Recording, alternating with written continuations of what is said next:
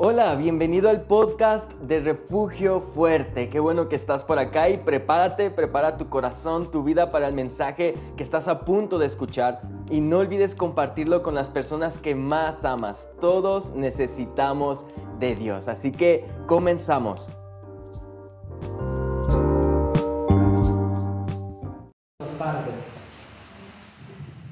Muy bien. Sonríe el que está a su lado, no esté tan serio, no esté tan seria. Así que voy a irme rápido para no darle oportunidad que se duerma porque es un, es un jueves como que muy, así como que muy, sí, ¿verdad? Ah, está bien, me voy a ir un poco rápido, pero vamos entonces al consejo de la palabra, primer libro de Crónicas, capítulo 15.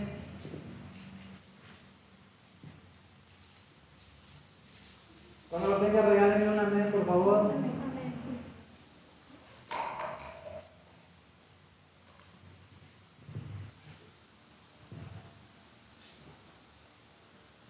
El próximo, el próximo, de este domingo al otro, ¿qué es? 18 y 7, 25, ¿qué? Es 25, ¿verdad? De este domingo al otro, el 25 de junio, estaremos entregando los certificados de la clase de eh, Historia del Cristianismo, así que para que no falte, sobre todo los que están en la, en la para todos, para los que descubrieron en la clase de Escuela Bíblica, ese día vamos a entregar certificados 10, 25 de junio, de este domingo al próximo. ¿Está bien? Así que, eh, por ende, pues siempre acostumbramos en estos tiempos a tener un predicador un predicador especial, así que vamos a tener un predicador especial. Ya le avisaré el próximo domingo quién, es, quién estará compartiendo la palabra del Señor. Amén. Bien, dice la palabra del Señor así, primera de Crónicas, capítulo 15.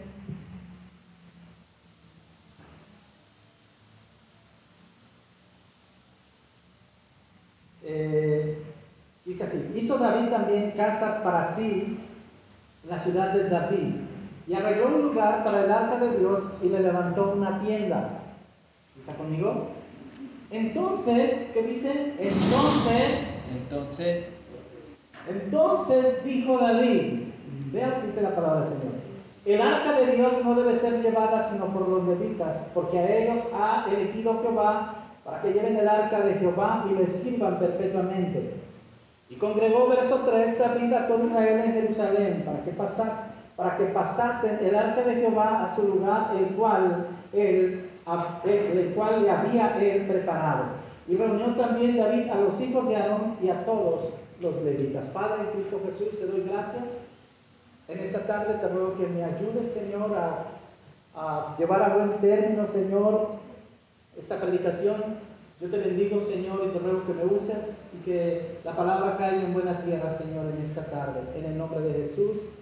Amén y amén. Bueno, los que salen a su clase. Y vamos entonces, vamos a hablar acerca de la manera de Dios. ¿Cómo es el tema? A la manera de Dios. Bueno, usted, usted conoce el contexto, un, un, unos, un capítulo atrás, dos capítulos atrás. Eh, David intenta llevar el arca, de, el arca de, la, de la presencia de Dios a Jerusalén. Ya usted conoce la historia, los porqués y demás, y aunque había una algarabía, había fiesta, ¿verdad?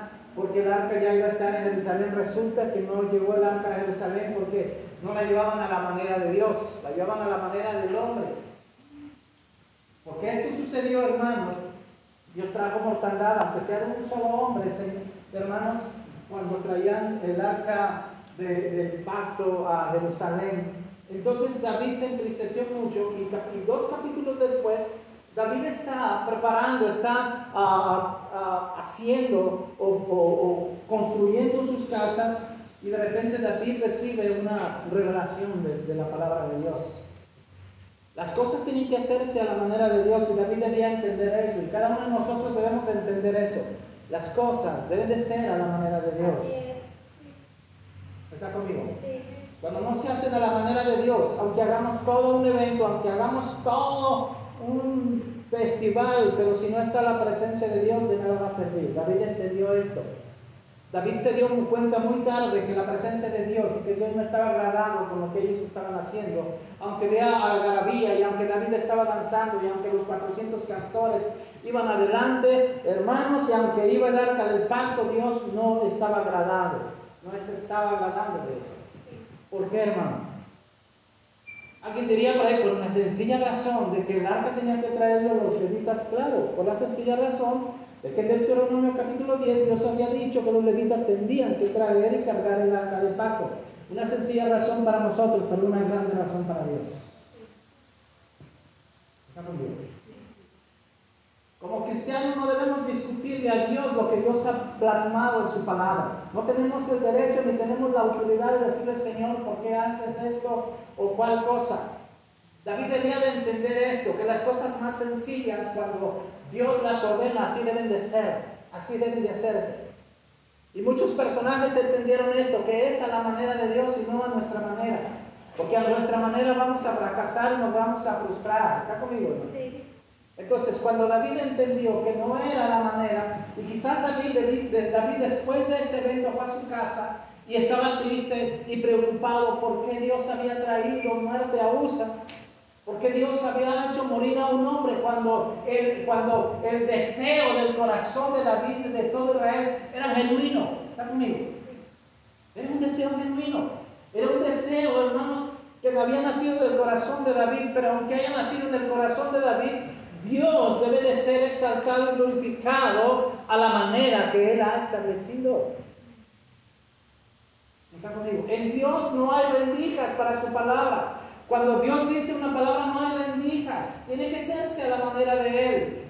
Cuando nosotros la iglesia entendamos que debe de hacerse a la manera de Dios, entonces hermanos dejaremos de batallar, dejaremos de sentirnos frustrados. ¿Por qué? Porque estamos haciendo las cosas a la manera del Señor. Amén hermanos.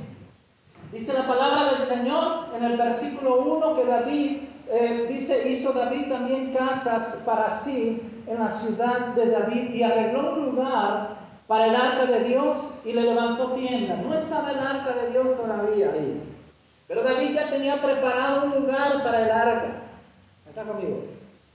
El arca estaba en la casa de Obededón. Dice la palabra de Dios que estuvo 20 años en la casa de Abinadam y estuvo tres meses en la casa de Obededón. Esa palabra Obededón significa castillo de Edom. Pero Dios prosperó de manera increíble, hermanos, a Obededón por recibir el arca tres meses en su casa. Y Aminadab tuvo 20 años el arca en su casa y no pasó nada. Usted, depende de usted entonces cómo trata la presencia de Dios, si le glorifica o le ignora. Quizás el arca en la casa de Abinadab estaba olvidada. La presencia de Dios, aunque está en tu casa, se está olvidada, no se va a manifestar. Así es. 20 años, puedes estar, puedes ser creyente 20, 30 años, pero si la presencia de Dios no es manifestada, si la presencia de Dios es ignorada, no se va a manifestar. La palabra dice que Obededón, el arca estuvo tres meses en su casa y de su casa salió, hermano, este hombre estaba próspero. Cuando salió el arca, este hombre era un hombre próspero. Pero ¿a qué se debía la prosperidad? A que no había olvidado que el arca del pacto, que significa la presencia de Dios, estaba en su casa. Había estado en su casa y había, había a Obededón glorificado la presencia de Dios. Escucha esto. La presencia de Dios debe de ser glorificada. Muchos dirán, pastor, que no la presencia de Dios está en todos lados, sí, pero no en todos lados se manifiesta.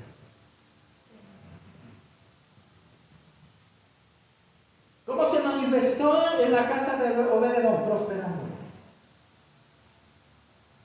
¿Qué cosas estás haciendo? ¿Qué cosas, hermanos, estás haciendo para, llamar la para, para que se manifieste la presencia de Dios en tu casa?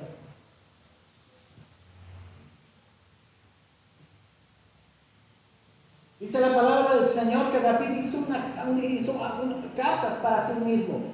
Pero curiosamente David estaba preparando un lugar porque sabía que la residencia última no sería la casa de Obededón, sino el templo, sino Jerusalén, aunque el templo todavía no estaba construido, pero Jerusalén es la casa y sería la casa de Dios. David no olvidaba esto y dice la palabra del Señor y arregló, dice el verso 15 al final, y arregló un lugar para el arca de Dios y le levantó una tienda. Vamos a notar y vamos a notar tres cosas que nos habla estos, versículos acerca de hacerlo a la manera de Dios. ¿Está conmigo? Dice la palabra de Dios que David era próspero porque estaba construyendo casas para sí, pero escucha esto, la prosperidad no le era suficiente. Tú necesitas la presencia de Dios, la prosperidad no te va a ser suficiente. Tarde o temprano vas a sentir un vacío en tu corazón.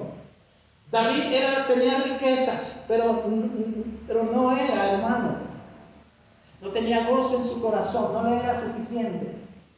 Porque el hecho de preparar casas para sí mismo hablaba de que era próspero, que tenía lo suficiente, que tenía riquezas. Pero hermanos, para David no era suficiente tener la presencia de Dios y traer la presencia de Dios a Jerusalén. Llenaba e ilusionaba a un corazón que adora a Dios, a un corazón que ama a Dios. Debes de ilusionarte con que esté la presencia de Dios.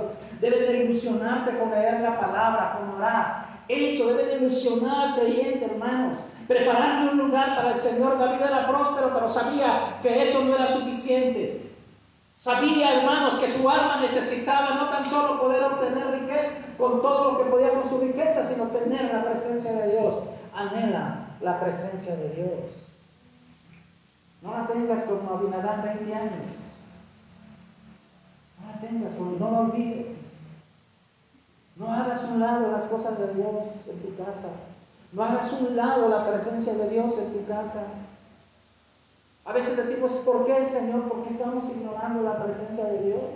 A veces decimos, Señor, pero ¿por qué no contestan mis oraciones? Porque estás ignorando la presencia de Dios. Es lo que pasaba, hermanos.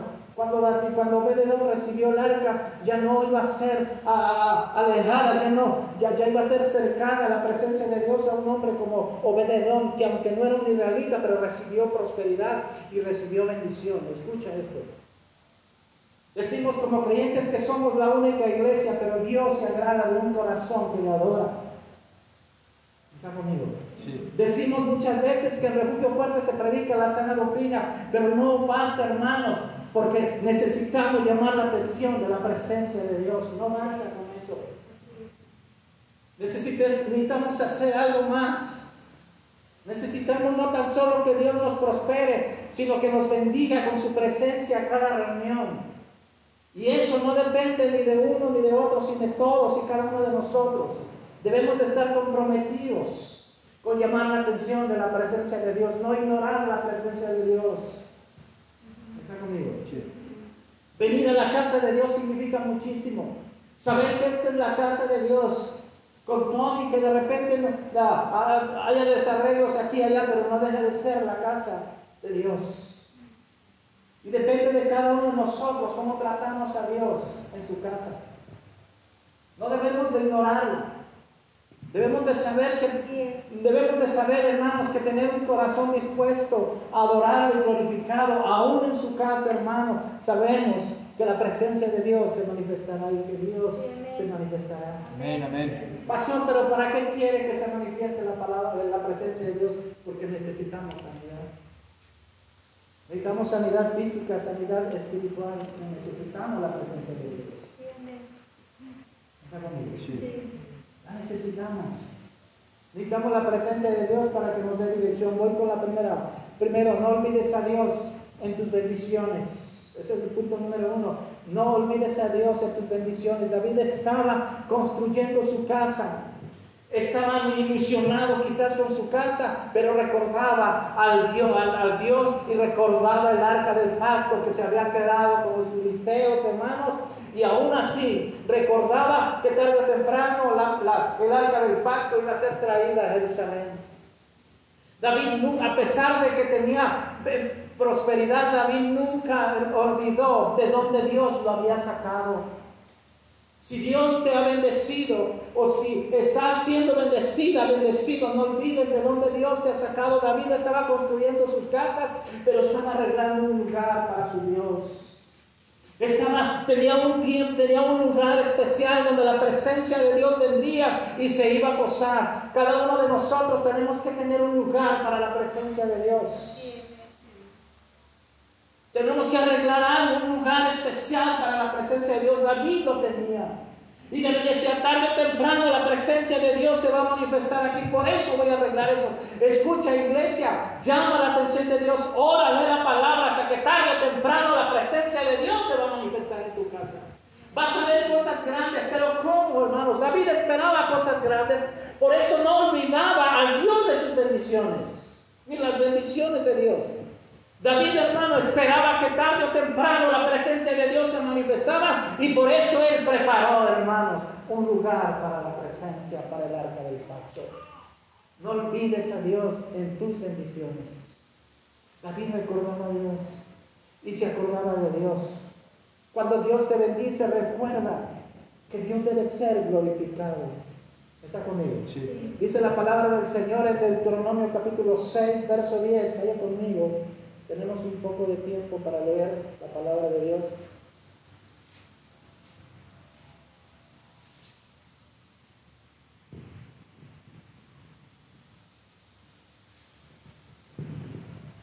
Le dije Levíticos. Le dije Deuteronomio capítulo verso 10 al 12, ¿verdad? ¿Sí le dije así o no? Deuteronomio capítulo 6, busque el verso 10 al verso 12. Dice la palabra del Señor. Cuando Jehová tu Dios te haya introducido en la tierra que juró a tus padres, Abraham y a Isaac y Jacob, que te dará, que te, perdón, que te daría en ciudades grandes y buenas que tú no edificaste, y casas llenas de todo bien que tú, tú no llenaste, y, cisternas cavadas que tú no cavaste, viñas y olivares que tú no plantaste, y luego que comas y te sacies. Verso 12, cuídate de no olvidarte de Jehová. David no se olvidaba de Dios. David recordaba a Dios y estaba junto, junto con sus casas, apartaba un lugar especial para la presencia de Dios. Cuídate, dice el verso 12, de no olvidarte de Jehová, que te sacó de la tierra de Egipto, de casa de, servidumbre. No te olvides de Dios. No debes olvidarte de Dios. Muchas veces pensamos que somos nosotros, iglesia, pero no. Es Dios quien lo hace. Es Dios. Y estos versículos anótalos para que vuelvas a leerlos después. Entonces, no olvides. David no olvidaba al Dios de sus bendiciones.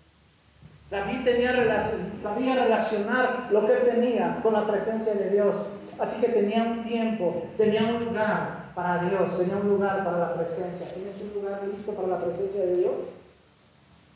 Escucha, muchas veces no tenemos un lugar preparado, por eso la presencia de Dios no se manifiesta. Muchas veces Dios no encuentra un lugar o un corazón preparado, por eso es que Dios no se manifiesta. Prepara tu casa en gran bendición cuando la presencia de Dios llega. ¿Cuántos dicen amén? Número dos, David tenía un lugar especial para Dios. Prepara ese lugar especial para Dios. Arregló un lugar. Esta, esta, esta palabra arregló un lugar toda junta significa tenía un aposento. Escucha. Preparó un aposento para la presencia de Dios. Él dice, Dios no me puede dejar. Tarde o temprano el arca del pacto de la presencia de Dios la voy a tener aquí. El arca tenía, escucha, el arca tenía un lugar en el corazón de David. ¿Tiene Dios un lugar en el corazón tuyo? David tenía un lugar, Dios, Dios tenía un lugar en el corazón de David.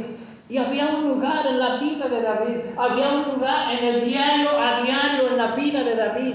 Dios quiere también que tú tengas un lugar en el corazón para Dios. Prepara tu corazón para Dios, prepara tu camino para Dios, prepara tu vida para Dios. La importancia que tú le des a Dios va a ser la preparación que le des en tu vida y en tu casa. ¿Está conmigo?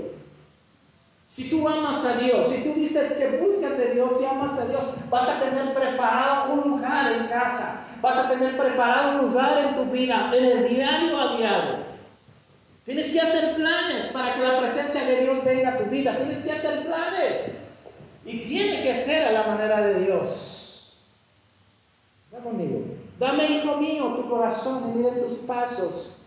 Por mis caminos, dice la palabra del Señor. Tienes que caminar, tienes que caminar con el corazón dispuesto a que la presencia de Dios te acompañe. Escucha, no camines solo y no dejes entrar nada fuera que no sea Dios en tu corazón.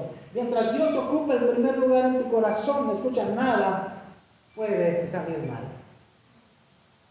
¿Está conmigo? Nada puede salir mal. Todo lo que acontezca, Dios tiene un plan, un propósito. ¿Cuántos, dicen, ¿cuántos están contentos como yo? Me gusta este versículo, me encanta este pasaje. Me gusta cómo David, hermano, si pudieran verlo, leerlo, medítelo en su casa, David preparaba y tenía todo para su casa, pero también tenía un lugar para Dios. Un cristiano no puede separarse de Dios.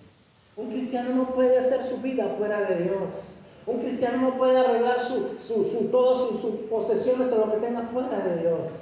Dios debe de ocupar el primer lugar. Dios debe de ocupar, hermano, algo, el lugar más importante del corazón. Por eso, hermanos, necesitamos que la presencia de Dios se manifieste. ¿Cuántos necesitan que la presencia de Dios se manifieste. Ahora, la casa de Dios, Dios, Dios había, David tenía en su corazón no tan solo esa, esa tienda que dice ahí, no tan solo arreglar el lugar, él tenía en su corazón un, un palacio para Dios. ¿Está conmigo? ¿Por qué? ¿Por qué creen ustedes, entre otras muchas cosas, que David era conforme al corazón de Dios? Porque David buscaba a Dios, es cierto, David falló, pero no podemos quedarnos en que David solamente falló. Vea todo lo que este hombre de Dios hizo. Él dijo, de mi tesoro voy a construir el, palacio, el, templo para Dios. Él inclusive puso de su, dinero en abundancia para que el templo de Dios, y estaba tan entusiasmado, estaba tan emocionado por la construcción que oró con Dios y le dijo, Señor, tengo este plan, tengo este sueño. ¿Alguien ha orado con Dios y le dicho, Señor, tengo este plan, voy a hacer eso para él? Señor, tengo este plan.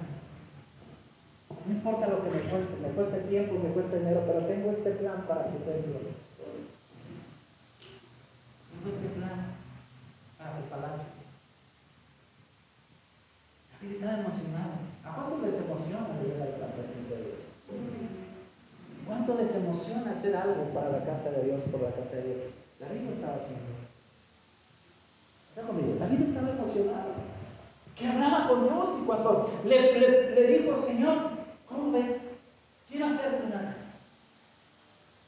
Quiero hacerte una casa, Señor. ¿Qué, ¿Qué planes tienes para, para, la casa de Dios?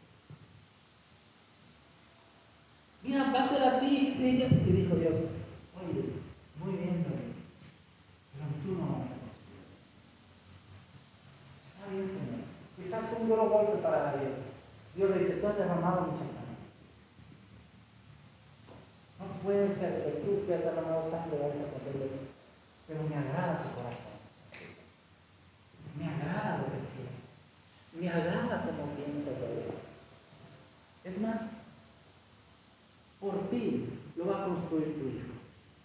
Pero tú no. Escucha. Y desde Salomón en adelante, Dios hermano en el tiempo de David, de Salomón y, de, muchos años después, después, el arca del pacto estaba en un lugar, estaba en el ¿Por qué? Por el corazón de David.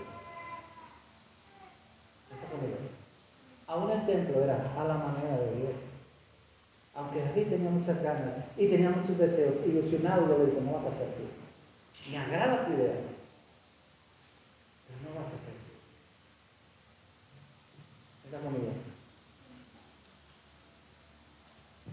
David tenía un lugar especial para Dios. ¿Tienes un lugar especial para Dios en tu casa? ¿Tienes un lugar especial para Dios? David arregló un lugar. Levantó una tienda, dice la palabra de Dios. El arca aún no estaba ahí, pero estaba en el corazón de David. ¿Está conmigo? ¿Quieres hacer algo para Dios? Déjalo en tu corazón, guárdalo en tu corazón. Ahí déjalo y empieza a decirle, Señor, tengo esto en mi corazón. El arca no estaba ahí, pero ya estaba en el corazón de David. Por eso es que arregló el lugar, levantó la tienda. ¿Está conmigo? Cuando no hay adoración a Dios en el interior, tampoco lo va a ver en el exterior. Así es. Si tú no adoras a Dios en el interior, se va a manifestar en el, en el exterior. Si tú amas a Dios en el interior, se va a manifestar en lo que tú haces. ¿Está conmigo? A veces cantamos y decimos, Señor, te amo, Señor. Pero ¿sabes qué? En el interior debe demostrarse, en lo exterior debe demostrarse. ¿Está conmigo, hermano? Aunque no estaba el arca, no, no debía de ser un impedimento para adorar y darle un lugar especial a Dios. ¿Está conmigo? Pastor, no siento la presencia de Dios. Eso no debe de ser un impedimento para adorar y buscar la presencia de Dios.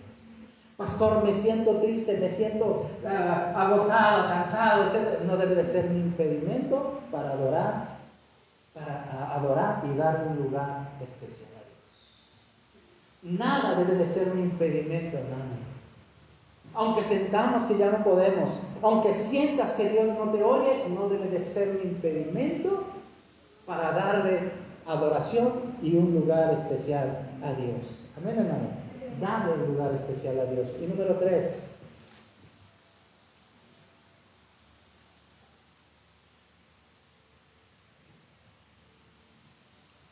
Número tres, Dios dará una palabra a un corazón que le adore. Siempre Dios tiene una palabra, algo nuevo, algo fresco.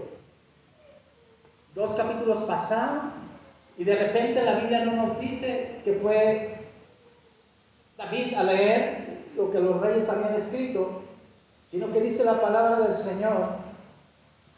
Ahí estamos en 1 Crónicas 15. Dice la palabra del Señor en el verso 2. ¿Está conmigo?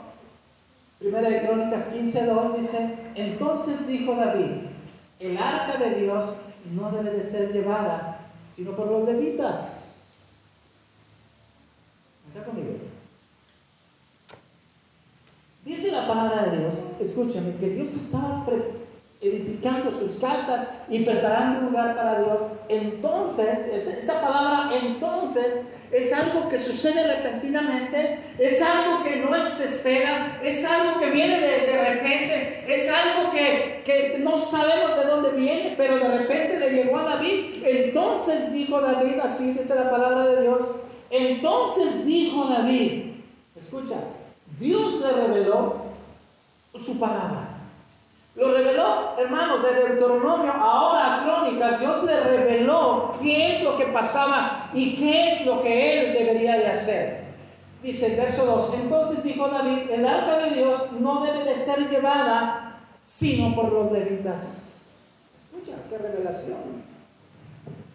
David quizás no sabía cómo hacerlo y había estado frustrado y triste, pero de repente el corazón de David se alegra porque Dios le da una dice, David, así debe de ser esto. Recuerda lo que hablé en mi palabra. Y David dice, el arca de Dios no debe de ser llevada, sino por los levitas, porque a ellos ha escogido Dios para que lleven el arca de Jehová y les sirvan perpetuamente. Escuchan, Dios le dio una palabra a David. David recibió una, revelación de la palabra de Dios para trasladar el arca de la manera correcta. Cuando nosotros buscamos y tenemos un corazón para adorar a Dios, Dios nos da una palabra para hacer las cosas a la manera correcta, de la manera primeramente que a Dios le agrada, que Dios ha mandado y que nos va a traer bendición.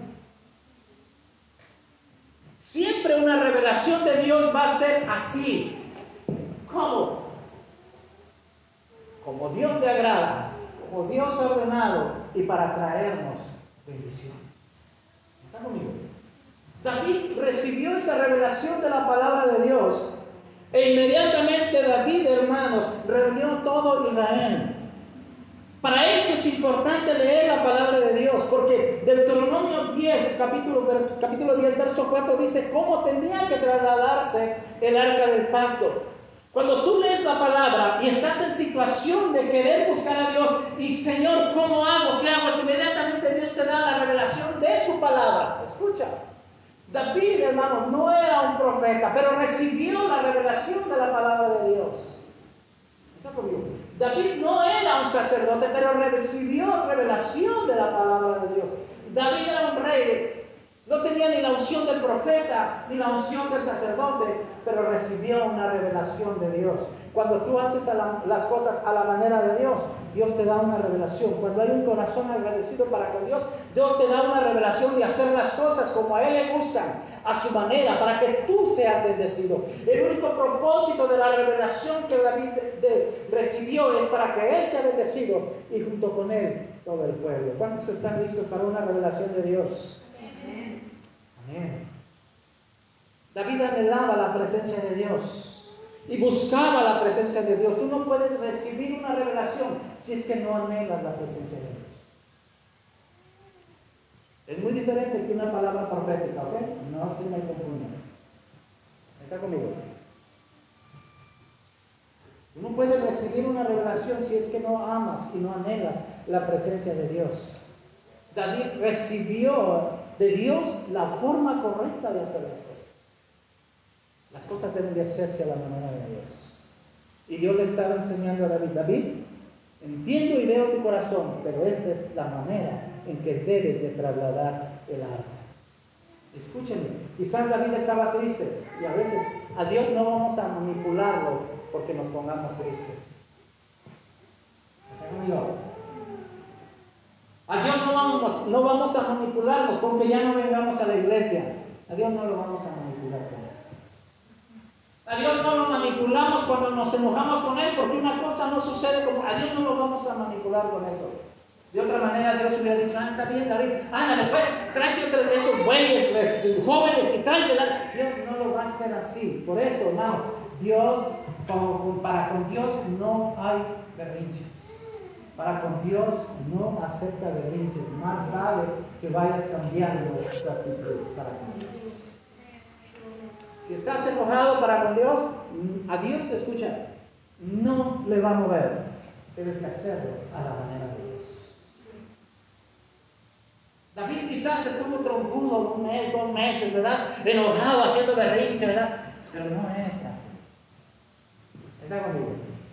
Dios te va a dar una revelación hasta que entiendas y empieces a buscar y adorar a Dios y decirle, Señor, lo voy a hacer, está bien, Señor.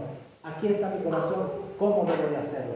Cuando tú te humilles, entonces Dios va a darte la revelación de cómo hacer las cosas a la manera de Dios. ¿Están conmigo? Dios no va a aceptar chantajes de ninguna manera. Dios no va a aceptar manipulaciones de ninguna manera. Dios no me escucha. Dios no va a cambiar su manera de, pensar y de ser. Dios no me oye porque este le pedí esto, le pedí aquello y yo quiero hacerlo así. Dios no le va a mover eso. A Dios no le va a mover. Dios ya dejó estipulado su palabra. Por eso David tenía que entender y recibir de Deuteronomio 10.4 de que debía de ser a la manera de Dios. Nosotros queremos hacer algo, queremos hacer algo, estamos a punto de tomar decisiones, ve a la Biblia. Así es. Ve a la Biblia. Sí. Dios me enseñó a David cómo hacer las cosas por la palabra. Sí. Y está en su Así es.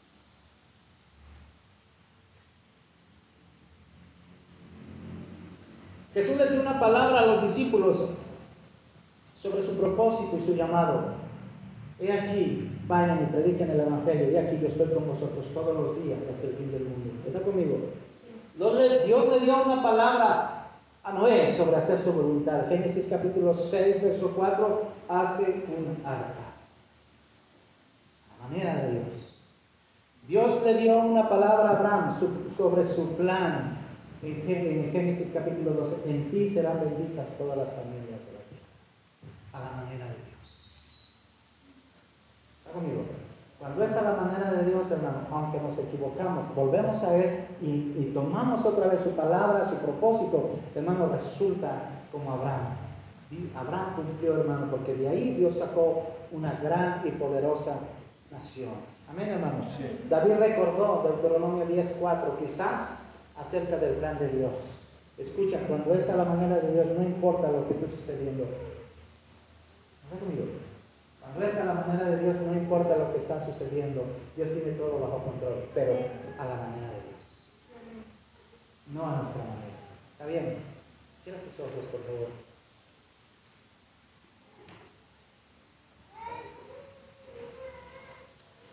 Cierra tus ojos.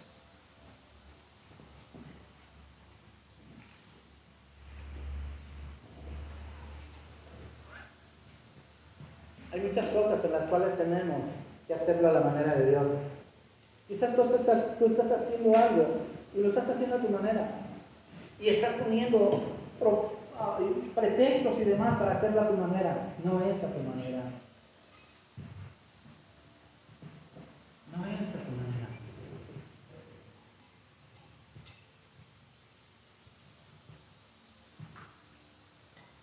Queremos que Dios sea glorificado y exaltado, debe ser a su manera.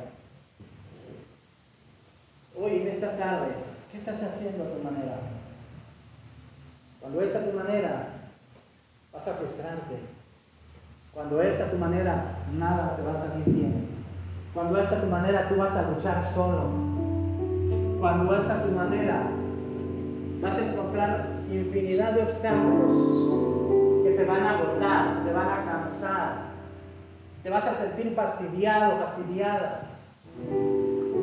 Te vas a sentir que nadie te entiende, que nadie te comprende. Te vas a sentir que estás solo y sola. Claro, lo estás haciendo a tu manera.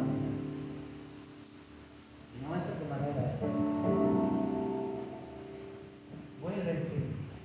No es a tu manera. Vuelve en sí. Buscar a Dios no es a tu manera. Servir a Dios no es a tu manera.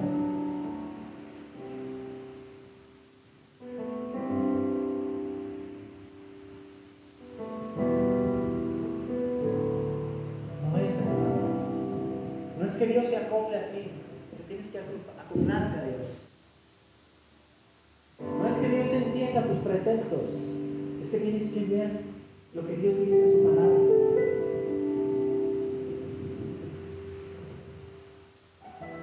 Cuando sientes que te alejas de Dios es porque estás haciendo las cosas a tu manera. Cuando sientas que tu vida, cuando sientas que tu vida no, es, no está cumpliendo un propósito, por más que busques a Dios, es que lo estás haciendo a tu manera. Estás dando a Dios un mínimo tiempo y no funciona así.